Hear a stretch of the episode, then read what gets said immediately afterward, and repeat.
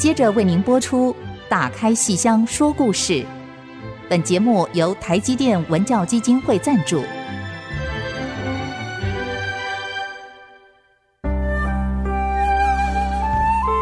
打开戏箱子，看见台上的精彩一刻。戏箱子里还有许多你不知道的喜怒哀乐、悲欢离合。让戏曲专家王安琪、罗世龙和您一起打开戏箱说故事。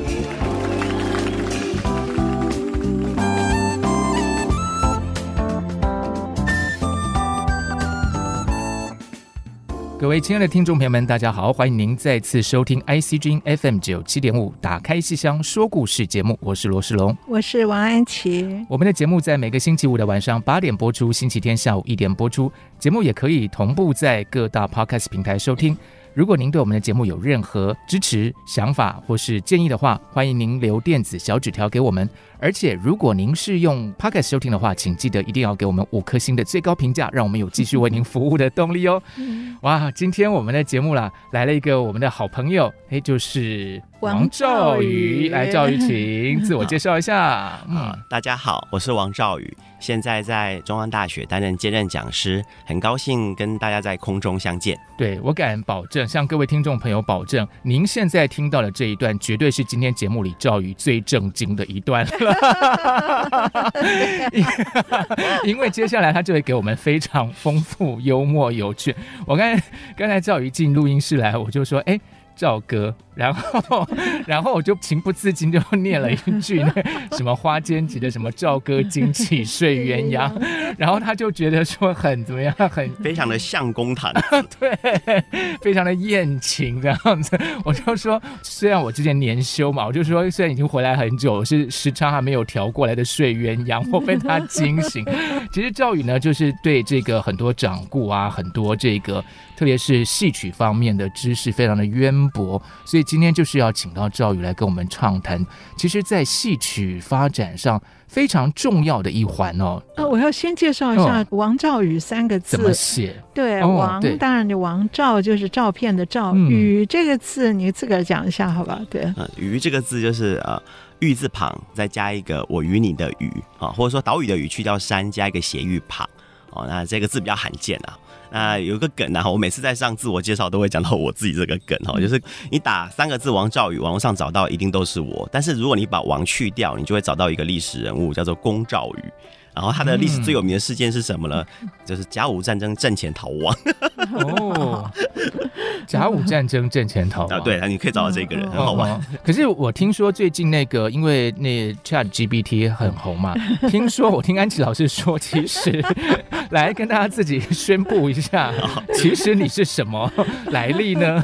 最近就是很喜欢玩嘛，然后就是用自己的一些关键词去写哈，然后我在那个哎那个东西叫什么那个 AI。软体的那个就变成了，对，是电脑软体还是 AI AI 的 AI 的 AI，他就帮我写出一个我是呃生长在清末明初的一个。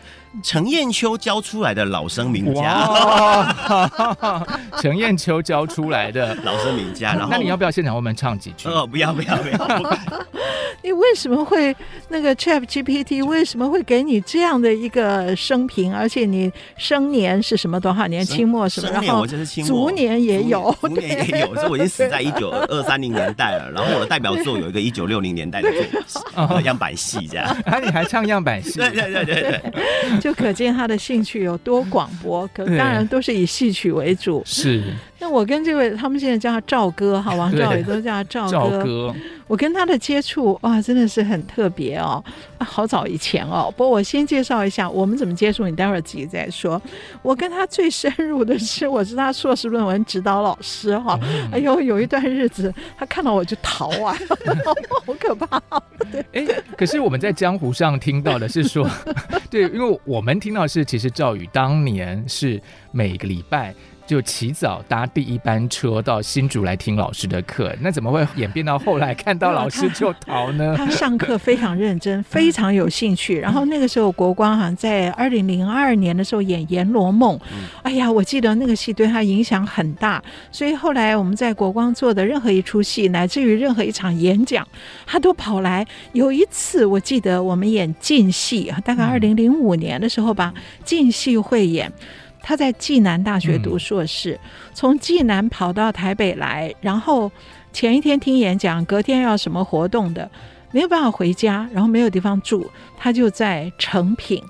整个晚上在那里坐了一夜，哇！哎呦，所以，哎呦，好感动哦。其实应该是另外一出戏，不是进戏，不是进戏，是哪一个？呃，折戟对，杨折戟折戟沉沙杨家将，然后是那个穆桂英挂帅。就是我们有三天杨家将的戏，那个主题叫折戟沉沙杨家将，连续演三天。所以你就每天都在成品妈？没有，就因为主要是那一天会在成品，但我不会那么笨的，为就是那一天本来是要找我朋友去住，结果他突然临时。他那天没办法借住，然后我就哦，好吧，那我就那一天就在呃那个敦南敦南成品就待了一晚，然后隔天早上再跑去找我朋友，然后就在那边把那边所有的戏曲书都看了，也没有那么认真啦，也 没有那么认真，就是就是晃晃啊，然后看看书啊，乱看一些东西这样，没有那么认真啦。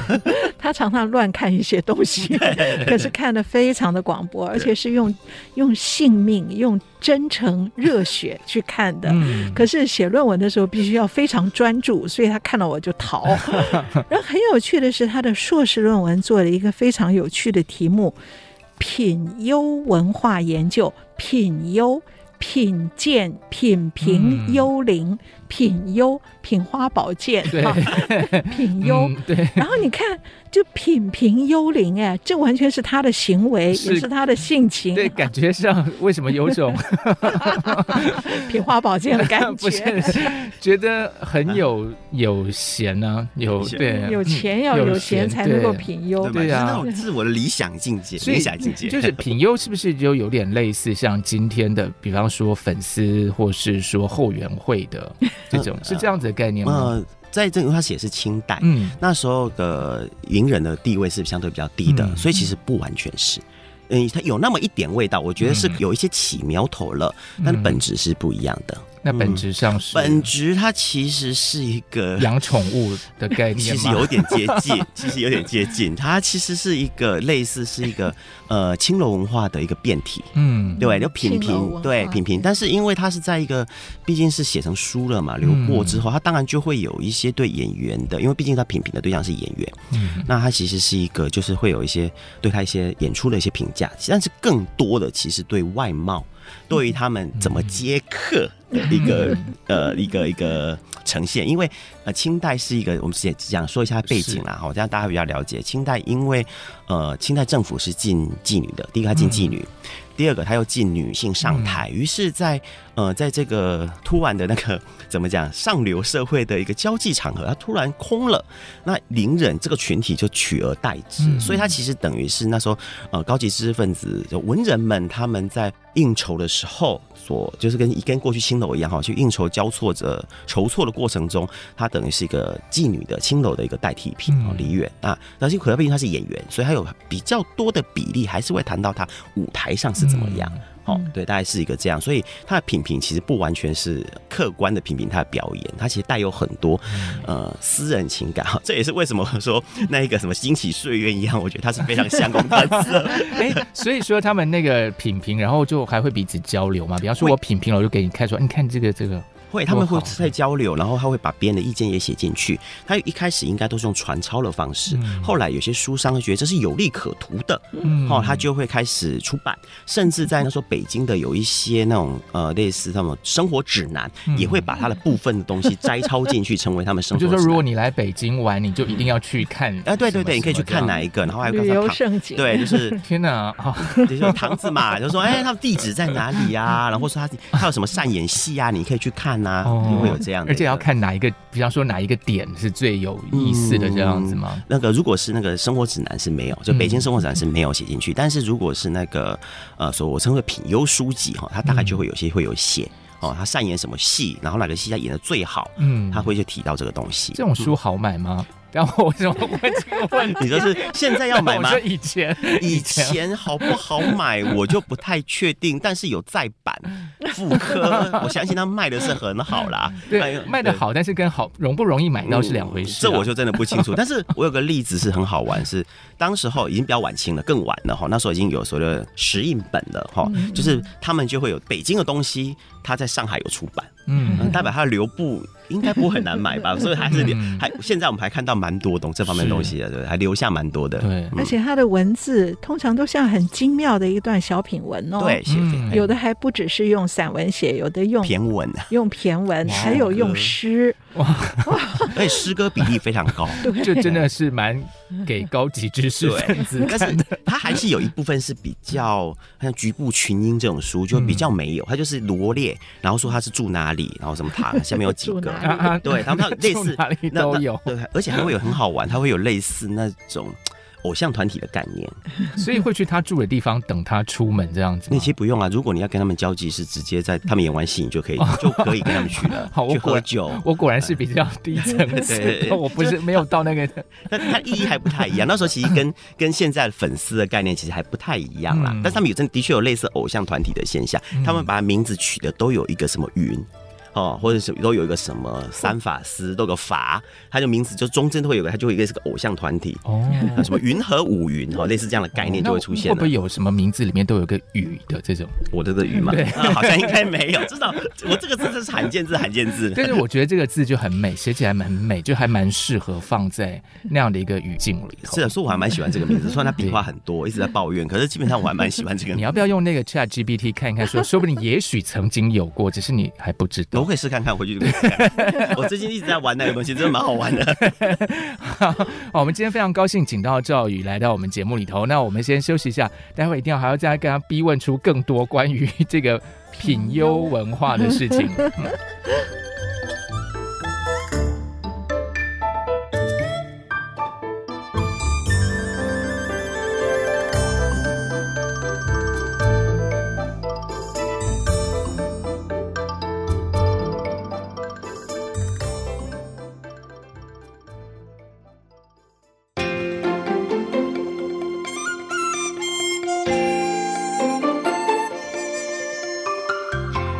休息之后，再度回到《打开戏箱说故事》节目。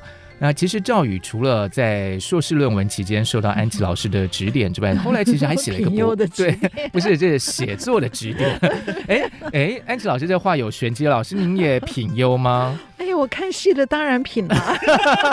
老师有没有那个册子可以借我们看一下？我没有那个册子，都记在脑海里。对，而且我基本上还是比较偏向文学性，嗯、而不是像他那么色眯眯。这话不是我讲的，老师讲的。那老师其实赵宇后来还就是继续写了博士的论文。他的博士论文是在中央大学，嗯、是李国俊老师指导的。他写，你看硕士叫品优，还还还蛮含蓄的。博士论文干脆叫捧角儿、捧角、捧角儿文化研究，京剧捧角儿。你看大白话，是就整个豁出去了的概念吗？你要符合文时代风气嘛？清代是古文嘛，然后民国就是白话。哦哦，所以所以说硕论写的是清代，然后但是博论写的是民国民国以后，清末民初了，是是民国了。哎，那我一个好奇啦，就是说那呃，为什么都是从清代开始讲起？因为像戏曲，像比方说元杂剧啊，然后明代不是也有吗？那为什么？要从这个清代开始说起啊。呃，清代我觉得它因为它形成就在北京，就是我刚才提到了一个背景嘛，哈，就是清政府禁戏又禁女伶，好，然后这很多原因造成了伶人这个群体哈出现，取代了青楼哈，那它成为一个产业，青楼其实就是个产业，然后伶人的身份就让它成为是结合了青楼产业跟梨园产业，嗯，一个大规模产业，二点零的概念，对，它已经 double 了哈，double 了，它就是一个大型的产业。化了，对，好像民国就是三点零了这样，对，我觉得是个三点零了哈，那我。现在是四点零了吗？嗯，对，我觉得应该是它不断的迭代进化，不断的迭代进化哦，就是粉丝文化自古有之啦。哦，所以像你像元代有没有有啊？像青楼集啊这些东西还是有些记录，但是你至少或者说我们所看到的文献。看不出这么多丰富的东西。嗯、那一直到清代，尤其是呃那些文人留下这么多的我们说花圃或菊圃这个东西，嗯、留下非常的多。那后来就收入了什么清代燕都梨园史料哈，这个东西就让我有一个依据可以去研究。嗯，好，那其实是因为这样了哈，资料就有了，你就开始写了嘛。清代、明代的东西太破碎太少。就也很难写，但我的论文里面还是有提到啦。嗯嗯，大概是因为这样。是，所以你刚才说是产业化，已经是产业化了。产业化。那这个清代跟民国，它这个产业的一个姑且叫转型好了，就是它有什么不同吗？这两转型，这对啊，有没有什么？比方说某个什么？呃，传播的方式或说什么东西的转变吗？有非常明显，那就是报纸。报纸哦，报纸带来的其实是演员的明星化。嗯，哦，明星化，像我在有有研究过，就第一个真的被成功的明星化，从一个地区的演员变成明星，那就是谭新培。但谭新培的时候那时候已经晚年了啦，然后就很有名的京剧演员。后来梅兰芳继起而代之，他们成为这个时代的宠儿。其实梅兰芳或者说四大名旦之所以可为有这样的一个声势，其实绝对跟报刊有很大的一个关联啊，可以说是把你捧起来的。所以捧角嘛，就是这个样子。所以我在这个论文中是用了大量的报刊资料了。哦，报刊，所以是有就是。可是是怎么样？他就是在写在报刊上吗？对，投稿一开始可能是呃报刊出来了嘛，然后有些你要去说基本的国家大事什么之外，呃广告之外，他有些东西需要去填补那些所谓的空白留白，嗯、那就所谓爆屁股文字。那当然很多都是一些比较游戏的文字啊，诗歌啊什么投。那因为那时候戏曲就是一个流行文化，就很多人就开始写相关的讯息上去。啊，或是写诗歌，或者写各种评论，然后慢慢觉得，哎，这个评论因为流行文化嘛，就像现在大家也喜欢看一些剧评什么样的，话、嗯，大家就会看。然后既然有这个市场，那主编就说好，那我就播出更多的一个、嗯、呃一个篇幅让你去写嘛。好像我当时用了一个很重要的一个报刊资料，就是《顺天时报》哈，北京的《顺天时报》。你早期它就是真的是爆屁股啊，那个地方乱放，你都不知道放在哪一个买版。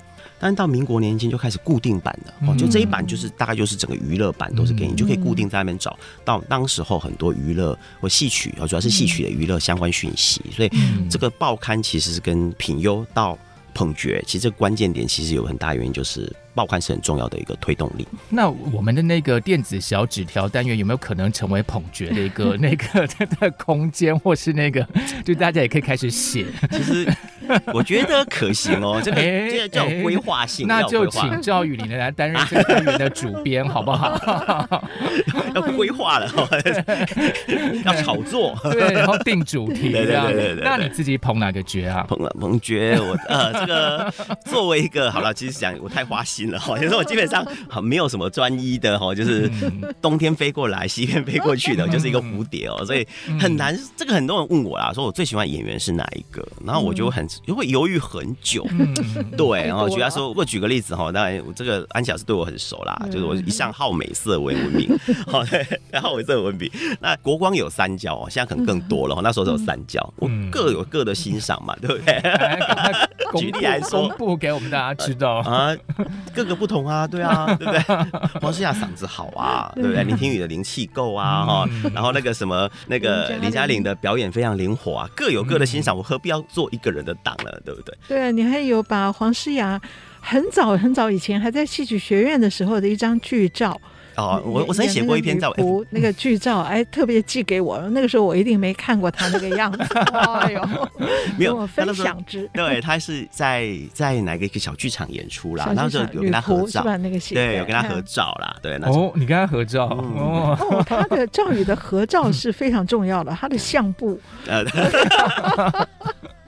有大到那个上坤那些熊猫，熊猫的一只都没有漏掉，是，对不对对对对。说说有来台湾，对，他说有来台湾，有来台湾。你是怎么抢得先机去跟他们合照？因为有时候演完，他们可能也很忙啊，或是你是什么样的机会？哎，我其实有点忘了，但是我想想看哈，那时候我为什么会注意到黄诗雅？其实要不要换林嘉玲？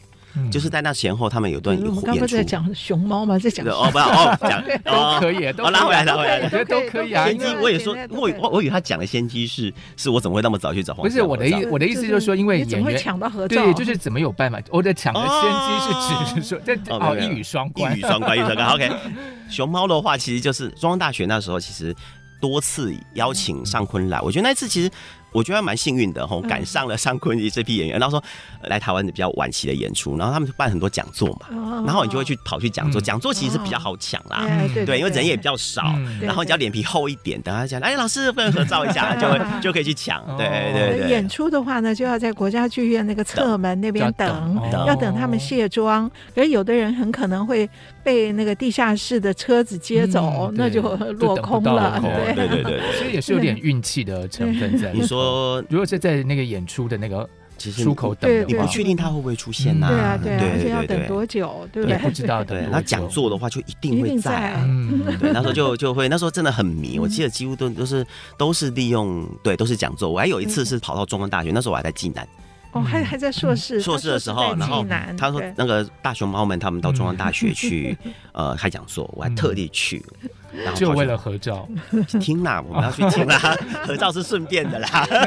如果没有听我们这个节目前几集昆曲的介绍的话，就不知道大熊猫是什么了。对对对，所以要倒回头，请听一下我们讲的大熊猫是什么。尚雯的这些名家，对，赵宇跑去跟大熊猫合照。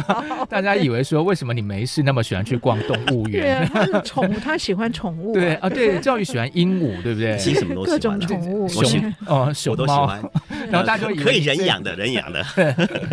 嗯，哎，那所以那些就是晚清啊、民国，或者说现在了哈，那些在品优或是捧，等一下，等下，刚刚那个林嘉玲、黄世雅，哦，那个还没讲完，还要讲吗？如何抢得先机去照相？我也我我刚才是误解了那个误解的话，好不好？就是他们还没有还没有红，对对对，对他们还没红，还没红的时候，在学校的时候，因为这样被引导过去的。对，可是你也蛮眼光很准啊，眼光很准。我觉得自己眼光很准，这一点我倒觉得我我颇有自信，法眼定品。那等一下广告的时候，记得给我们一些参考名单，给我们就是建议一下，说最近可能可以要，就是我们可以就抢得先进去合照，然后以后就可以拿来说一下。请给我们名单，谢谢。好好。黄诗雅，你是在他戏剧学院的时候，他演小剧场女仆的时候，你就跟他合照了，然后就发觉他，哎呦，好美，好有嗓子又好。然后林庭瑜跟林嘉玲呢？嗯，其实有点反过来，我现在想起来有点反过来。当时候为什么会注意到？呃，林嘉玲跟那个黄诗雅，黄诗雅是因为我去看了台坤的演出，台坤有一次演出，然后那时候是跟日本的一个歌谣合，本来是为了去歌谣去看的，就印象中，哎，就没想到看到了那个，没想到，对，就是看到了那个那时候的林嘉玲，然后林嘉玲是杜丽娘，然后黄诗雅是春香，春香，我就印象，哎呀。万一学生嘛，其实你没有太高期待，去就然后就哎呀不错，能力蛮好的对对对，就是你会非常意外说。因为就是会让意外说，因为其实你没有那么关注学生嘛，然后就 哎呀意外，然后就开始就注意到这两个演员，就是说哎，虽然还是学生，就觉得他们就很喜欢说啊，他们如果可以留下来的话，我觉得对台湾的剧坛其实是很很有帮助的哈。其实是这样。是去看日本歌谣的，是去看跨界，然后后来就美色还是当前，对美色当前，然后就发现说应该是这样，我又没有记错，又发现哎黄思雅竟然有一小演小剧长，然后我再跑去看，是那种 经验追了，对对对，对，就跑去看，跑去看，就是觉得说要支持啊！我们要往这 往好下支持，支持，支持。对，所以其实就是写论文写捧角，然后实际生活里也就也会有实践的这个。对对对，会。就是因为生活中是如此，才会想出这样的论文题目，是堪称研究与实践结合的最佳写照。就是对呀，他就不会写什么情义无价的戏的什么样的，对不对？哎，那怎么突然讲到这个？我一定是华枝招展的。好，我们先休息一下，待会儿再来跟赵宇谈捧角这件事情。哦，好。欢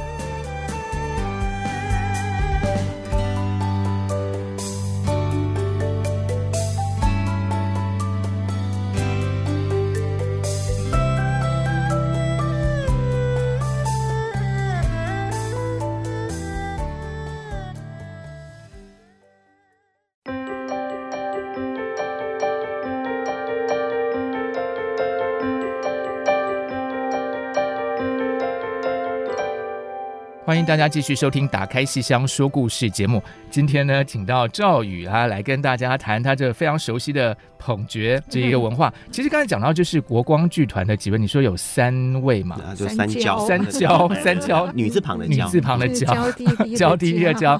所以有呃黄诗雅，然后还有呃林呃林庭玉跟林嘉玲。哎，婷玉曾经上过我们节目，然后因为他那时候讲到有一个纪录，对，而且那时候讲到一部纪录片，那纪录片去他家拍嘛，然后他家是那个好像是有原来原来是爸爸妈妈是开一个热炒店，在戏曲学院旁边，在内湖。对对，大家可以自行去 Google 一下 这样子。对，所以像比方说你捧着三椒，那你会去吃他们家的这个热炒吗？没有 吃过，我只是听过啊，原来他家是做热炒的，有经过吗？经过应该是没有啦，应该是没有。对对，或者或者经过我不知道啦。哦，世龙要去吗？对对，我在想说，因为我自从看了那个纪录片之后，我就觉得我好像应该去，这叫我们踩点，就了解一下，这样。讲讲讲讲，我也想去，我应该要去看一看的。对啊，而且我小时候，反正在戏曲学院附近嘛，对，那这样我觉得也是增加我对台北的地理环境的认识。对对，那个台北生活指南，台北生活指南跟以前的北京生活指南一样。对，我记得婷瑜当时是说，他说因为戏曲学院很多老师们好都到那边他们家来聚餐，然后就看到婷瑜嗓子也好，然后扮相也好，就说哎呀这小孩哎要不要送来戏曲学院学戏啊？然后他爸爸就把他送去。了，所以就是这样过去。所以他妹妹也是这个样子。那我不知道。结果那个纪录片叫《梨园寻梦》，是台北市文化局做的，他就特别他有拍于继柔，有拍朱伯承，有拍这个林庭瑜。对，他特别林庭瑜是特别到那个热潮店，因为他后来得传艺金曲最佳新秀奖，他爸爸就在墙壁上 把这个奖大大的贴在那边，然后客人来了都想要见本尊。提起此人，大大的有名啊！对对对对。这 不是那匹黄驃马，这是真的林庭瑜。哎，所以说像晚清民国也会有这种呃，比方说呃，那粉丝就去，比方说他捧某个角，然后就会去他比较喜欢做衣服的店啊，或喜欢吃饭的地方这样子去光顾吗？光顾吗？呃，如果很具体的资料是没有看到啦，但是其实是有这样的传言，会有这样讲，然后梅兰芳喜欢吃什么啦？什么？他喜欢吃寿喜烧，真的吗？主要是日本的那个有一次就吃坏肚子。哦，这个是有有有有。梅兰芳吃寿喜烧，他到日本去，他日本也去，他不是蓄蓄须明志，然后不给日本人唱。那个不是，那个是还没有打仗，还没有早期的，民国八年那时候，对对对，还没有到抗战还没有抗战。是，哎，那所以他们也会有一些代言啊，什么这种。代言是有的哦，尤其梅兰芳非常多，很有名的广告代言人。对，像那个最多是香烟，还有梅兰芳牌哦啊，梅兰芳牌，它封面就是给梅兰芳各种造型的剧照。我在网我我有找到两种还是三种。《太真外传》有，太真有啦，然后一个西施的那个，最后那个对那个也有，对对。然后还有比较有趣的就是，呃，是那个什么，是珍珠膏还是什么的？对。然后他梅兰芳有亲笔写，他推荐的。那珍珠膏是那个敷脸，呃，就是那个擦脸。对对对对，珍珠膏敷敷脸，然后推荐哦，还写，然后就是那个大大的一张这样，还蛮多的。拉肚子的药敷对，也是亲笔写的哦。哦，他说我那天晚上本来要演什么戏，中午不知道吃了什么，可能就是。吃寿喜烧，就突然肚子痛，幸亏有这个药，我吃了以后立刻就好了。他亲笔写的，好好玩哦，非常好玩啊！就是他们，就是明星啊，他就是明星，尤其梅兰芳哎，顶是顶尖的明星哎，对啊，对啊。然后那个我们那个学生，我的学生李田英，清大的博士，他就写过这个论文，就是。呃，梅兰芳与广告代言，好像这样的一个题目。然后他查了很多资料啊，以后就是那个香烟哦。然后是什么样的我忘记了，反正是可以利用梅兰芳的照片，或是利用赵宇说的戏票来集点。啊。我们今天有很多集点哈，集了几点以后送一个什么，然后他们是要累积到几点以后就送一张他的分河湾的剧照，或是他的西施的剧照，还是他的贵妃醉酒剧照。然后你要累积成十点的话，就送一盒香烟什么之类的。那这样子比较好啊，因为现在就是某些那个连锁超商的集点，他还要再加钱加购，换都加钱。换购，这都不用，这自己买了就。这后来我觉得进化，就再再 A 你一笔钱这样。对对对，所以那个时候还是比较好，就单纯一点，单纯。但是我也像觉得说，你去买梅兰芳，有些梅兰芳到上海吧，就是你去买票，他就会给你一张照片啊，就会这样。对对对。尤其早期在民国初年的时候，照片还很贵，很贵，那时候不便宜。到后来越来越便宜了啦，但是早期是还蛮贵的哦。就是你要看看你，我曾经在一个报刊里面有看到说，有一个人为了找梅兰芳的戏票，穿梭各种的那个北京的照相馆去找。因为他自己可能没有看那么多场这样子，嗯，没有，那个送的我看到的资料是在上海，哦，对，那我上次是在北京，在北京，然后很早，在民国也是六七年，民国五年六年前后那个时候，很贵，那时候很贵，所以他们就是想尽各种办法去找，但后来就越来越便宜，还出版那个所谓的照片集的，那就那就便宜了，后来就便宜了，早期是非常贵的，写真集的概念，对对对，有有有有有什么《霓裳艳影》啊这种书啊，什么《古今名伶十三》什么巴拉巴拉一大堆的，那你该不会也有收集吧？照片 有啊，现在是好处，现在当然好处就是它是属于数位化的，嗯，数位化，你就根本就不需要去把它印出来，但是你可以把它编辑成一个很漂亮的一个。我倒没有，我倒没有做了，我倒只是就是分门别类一下，就是因为他爱的东西太多了，他来不及专注的去做。应该是应该说现在资讯量太大了嘛，以前要跑那么多那个什么照相馆，常找到一张两张，我到 Google 一下就三四十张，对不对？那大家挑一下，有的我还不要，对不对？但有些其实也就是独。照可能还可以 Google 到，合照就是真的要亲自去做才行啊。合照他们有些是合照，像没有说你本人跟他们的合照，那一定一定要亲自去现场才行，是啊，没办法，啊一定要的啦。我们刚刚提到那个纪录片，哦，这个在现在要做起来都不是那么容易，因为都要资金。哎，可是。早期你看梅兰芳、谭鑫培他们多红啊，对不对？中国的第一部电影就是京剧，对，就并不是说中国的第一部戏曲电影是谭鑫培的《定军山》，而是中国的第一部电影就是京剧，是谭鑫培演的《定军山》。不过那个是从照相馆里面的弄出来的，并不是我们现在想象那个京，就是片段而已，片段又是默片、短片、默片。对，后来派拉蒙还给梅兰芳拍过。是短片，而且真的是在剧院、电影院里面上映过。有哦，那所以然后有很多那个海报纸上有那个电影广告，所以这些你看当时他们有多流行啊！所以今天我们要拍纪录片都那么困难，那当年他们是真的拍的商业电影哦，就是在。剧院，然后据说梅兰芳自己到剧院里面去看 看自己的黛玉葬花，有有有，我也会看。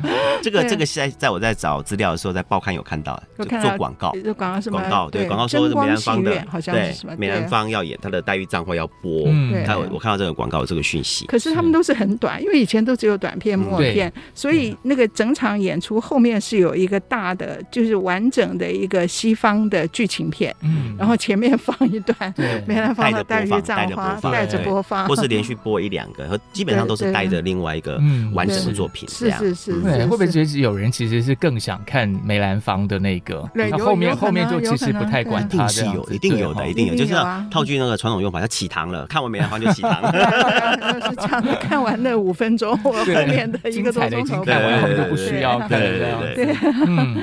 所以很很有趣的是，可是现在哇，到网络时代，然后到影像这个东西。哦，可是影像还是很难。可所以，我就觉得那个《梨园寻梦》蛮有趣的。我本来以为他说是一个台湾京剧的纪录片，我本来以为是播很多历史资料，哇，结果他竟然眼光放到最年轻的这一代，也蛮特别的，非常特别。趁他们这么年轻的时候记录下来，他们现在。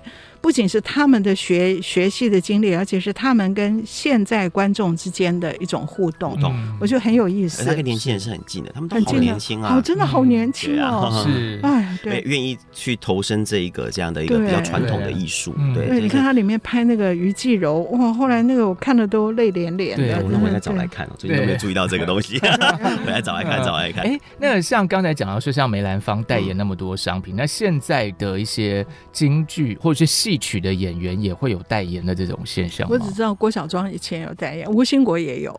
哦，国国也有。可是那个是他们那个时候，就是民国七十几年的时候，他们两个真的是红京剧明星大红啊，真的是大明星。传统说法就破圈，他不是传统圈子，他其实对扩大文文化圈才会那个。所以郭晓忠老师是代言什么产品呢？产品我不太知道，因为我我那些密斯佛陀那些我都不用，所以我都叫不出名字。我只知道他是广告代言人，然后会专门什么。故宫找他就拍一个什么什么东西，然后去放到华航上面去播那个短片，作为是是呃台湾形象的文化的一个公孙大娘舞剑气，好像他特别本来没有这个京剧，可是他配着杜甫的诗，然后自己去配一些身段，然后把它拍出来，是放在华航上面，就类似这样的例子。对，那么现在可能我我觉得现在。歌仔戏才有，对，歌仔戏是一定有。像其实前阵子就是孙翠凤老师才登上某时尚杂志的封面嘛，是是是，对。可是京剧昆曲还没有，京剧昆曲应该是没有印象。好，我们利用这个广告时间动脑想一想，然后再继续跟听众朋友们来谈这个话题。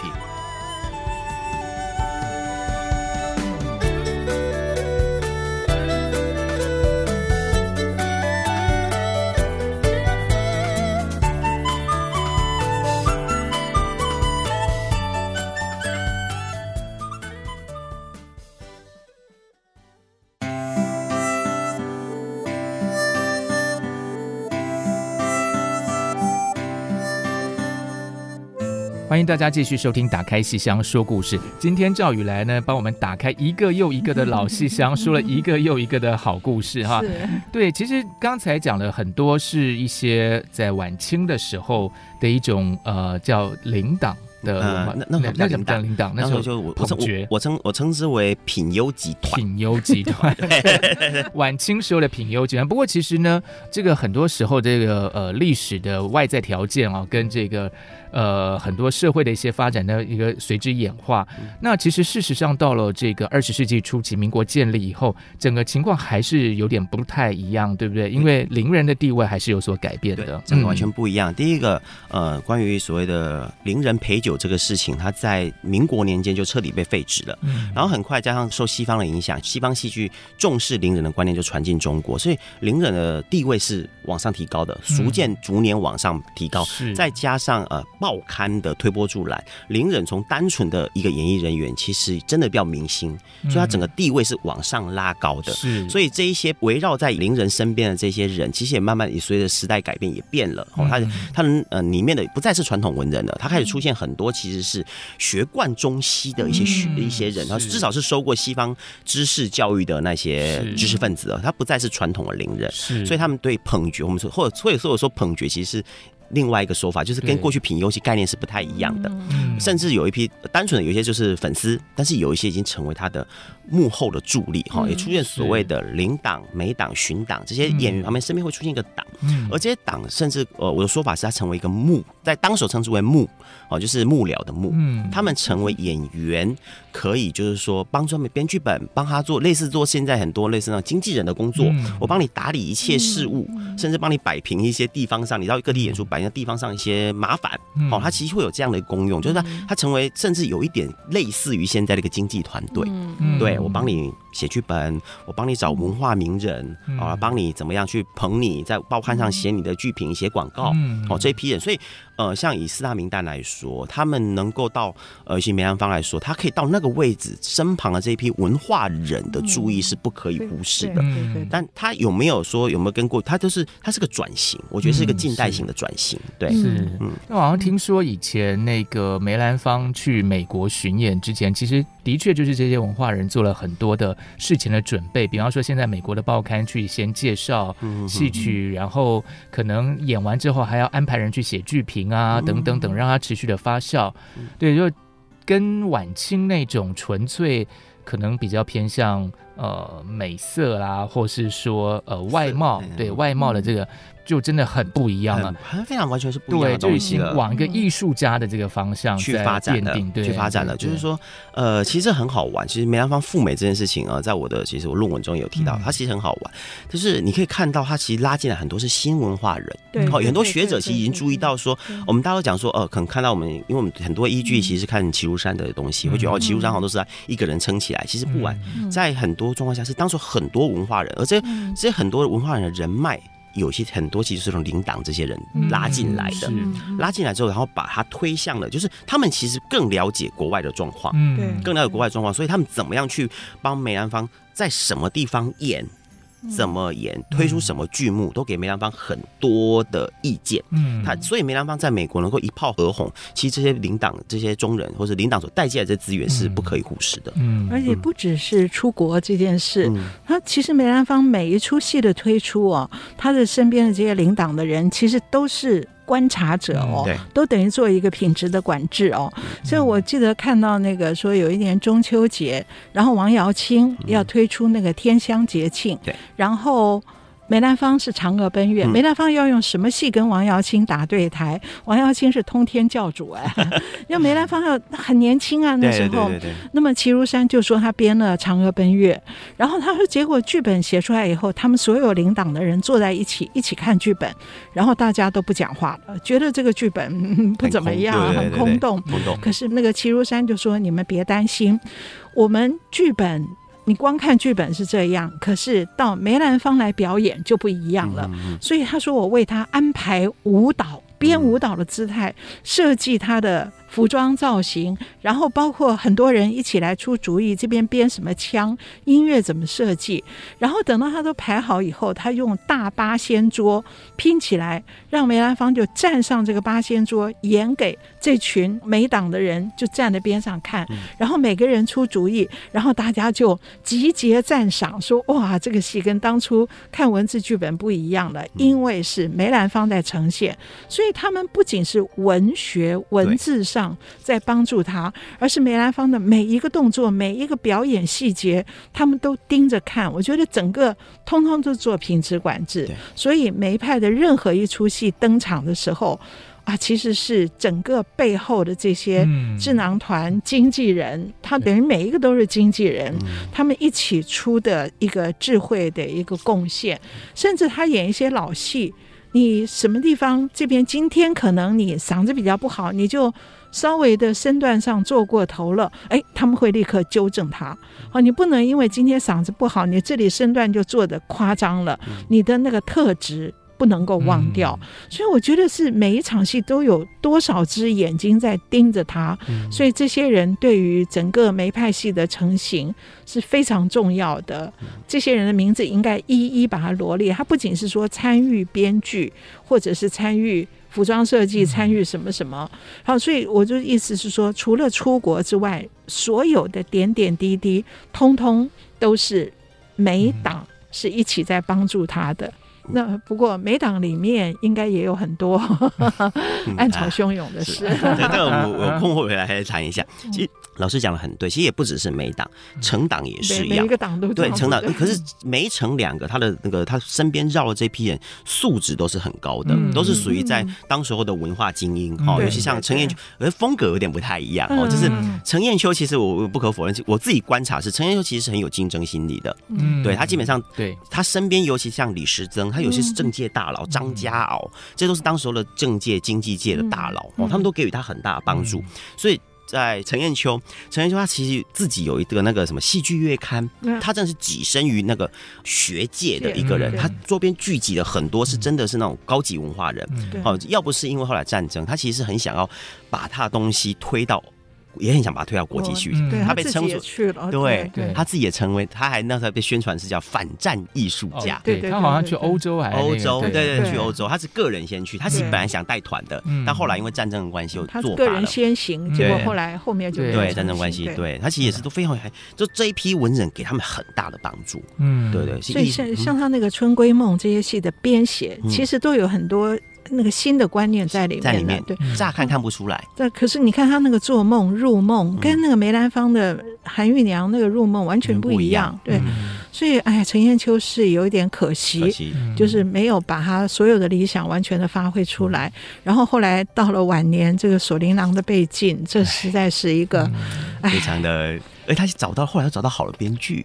对一代一代的，他找到一个他编剧，他也他也找到好编剧，而且编剧是可以跟他是沟通很好的。但很可惜，就后来就是他就遇到很多事情，就是他就是机运啊，真的是机运，对对对，就是机运。对，相形之下有一句话嘛，就是说为什么在四大名旦中，尚小云相对性不那么突出，就是他目中无人，就他他幕僚中。他没有人，这不是眼睛的幕，是幕僚中，他幕僚是乏人的，所以他的东西就会很局限在某个领域，就是他没办法像那个陈砚秋或者梅兰芳一样，他到一个文化高度。嗯，对啊，像陈砚秋自己的一种什么所谓反战的这种思想，他对政治、对社会的那种关怀，哎，有幕僚帮他在戏里面表现出来。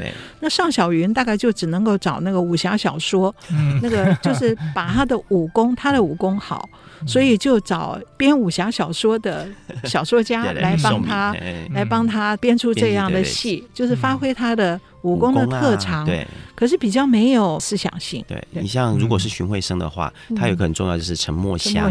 陈墨香是个也是个很了解戏曲的人，那他对有女性或者对某些有细致的观察，他就会把他东西展现出来。他有另外一个很市民的烟火气的面的很面相，对对，各自这样这样。是，所以其实已经脱离了那种纯粉丝的那种，对他完全不是，已经是一种互动的互动。他们彼此之间啊，我的其实也研究过，也蛮好玩，他们互动非常好玩啊。但是你会看，真的是相辅相成，彼此成就，对，彼此成就。像没有陈彦秋，翁偶红的地位就不会那么高，没有荀慧生、陈墨香也不会在那时候有一时的这样名气，也不会有，对，都是彼此成就的。所以跟清代那个完全不一样了，对，有点就有点脱胎换骨了。呃，清代就是把它当成一个审美对象，它就是一个被我品评的一个客观的物。但是到了民国年间，它完全是不一样，他们真的是一个互动，然后彼此。甚至你可以说他有一个目标，但可能大家对这个目标想象不一样。他们是有彼此目标，像齐如山其实就很明显，很明显，他很明显，他就是有想要完成某一些他的戏剧理想，对，他就想要推着梅兰芳去做，对。对，嗯，而且梅兰芳也愿意配合，呃，这个呃，这个就比较复杂一点，原则上是，原则上是，但是比如说我讲了嘛，对每个人对这个想象其实又不太一样，对，又不一样，嗯。嗯，戏曲有门道。听了更知道。我们刚刚谈了很多四大名旦，对，我再做一个补充，可能有的朋友不太清楚，四大名旦是京剧的梅尚程荀，梅是梅兰芳，然后尚是尚小云，啊，成是程砚秋，荀是荀慧生，好，这个是以前京剧在流行的时代大家都耳熟能详的，可是今天大家可能比较不太知道，他们都是旦角儿，所以他们在角色行当上，通通都是属于旦，可是他们各自有各自不同的风格，所以同样一个角色行当之下或是之上，他们各自形成鲜明的风格，我们叫它做流派，不同的流派。好，那么这个四大名旦是怎么选出来的呢？一开始是。报纸的票选《顺天时报》，不过当时他不是选四大名旦，他是选他们著名的几出新戏。那么等到这个结果出来以后啊，其实还有第五名哈。那么后来那个主要就这四位，然后有一个很关键的就是有一次录唱片，所以唱片你看报纸跟唱片好都是那个时候新的一种媒体了哈。那么。灌唱片的时候要灌五花洞，要四个潘金莲唱，每人唱一句。而这个唱片，大家知道那个唱片是圆的，我要怎么样在上面写？就是这个排名要怎么排？嗯、哦，结果大家都没有办法把它弄好。后来有一个人就想出来，变成一个圆标，嗯、所以。那个圆的怎么转？没上成巡，谁都可以是第一，哦 嗯、所以这是很有趣的。嗯、就是由报纸票选，而后到灌唱片，因为这一人一句四句唱，而形成了四大名旦，一直流传到现在。我们所有后来的演员都在学哦，我是程派，嗯、我是，是我是荀派，这样哈。所以这个整个是啊，京剧流行了两百多年到现在的一些重要的知识。戏曲有门道，对，对好吧，补充一下这个。是，所以其实今天我们这个从这个纯粹的一个品鉴这件事情。那谈到就说怎么样，就是艺术家这个戏曲演员跟他周边的这些。本来可能只是个粉丝，可是其实后来进化到另外一种非常对对不一样合作的这种关系，对对对，对，哇，这非常的精彩。而这个我们才谈到二点零哎，我觉得我们还有很多可以继续讲下去的部分。但是我们今天节目时间到了，我们只好先就此打住，看看有没有办法请赵宇来继续再谈下去哈。嗯、对对对，好呀，那我们今天就先到这边告一段落，谢谢听众朋友们的收听。打开戏箱说故事，我是罗世龙，我是王安琪，我是王兆宇，哎，我们下次再见，拜拜。拜拜。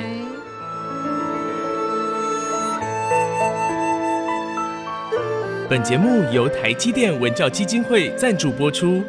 台积电文教基金会深耕文化经典，引动艺术风潮，与您共筑美善社会。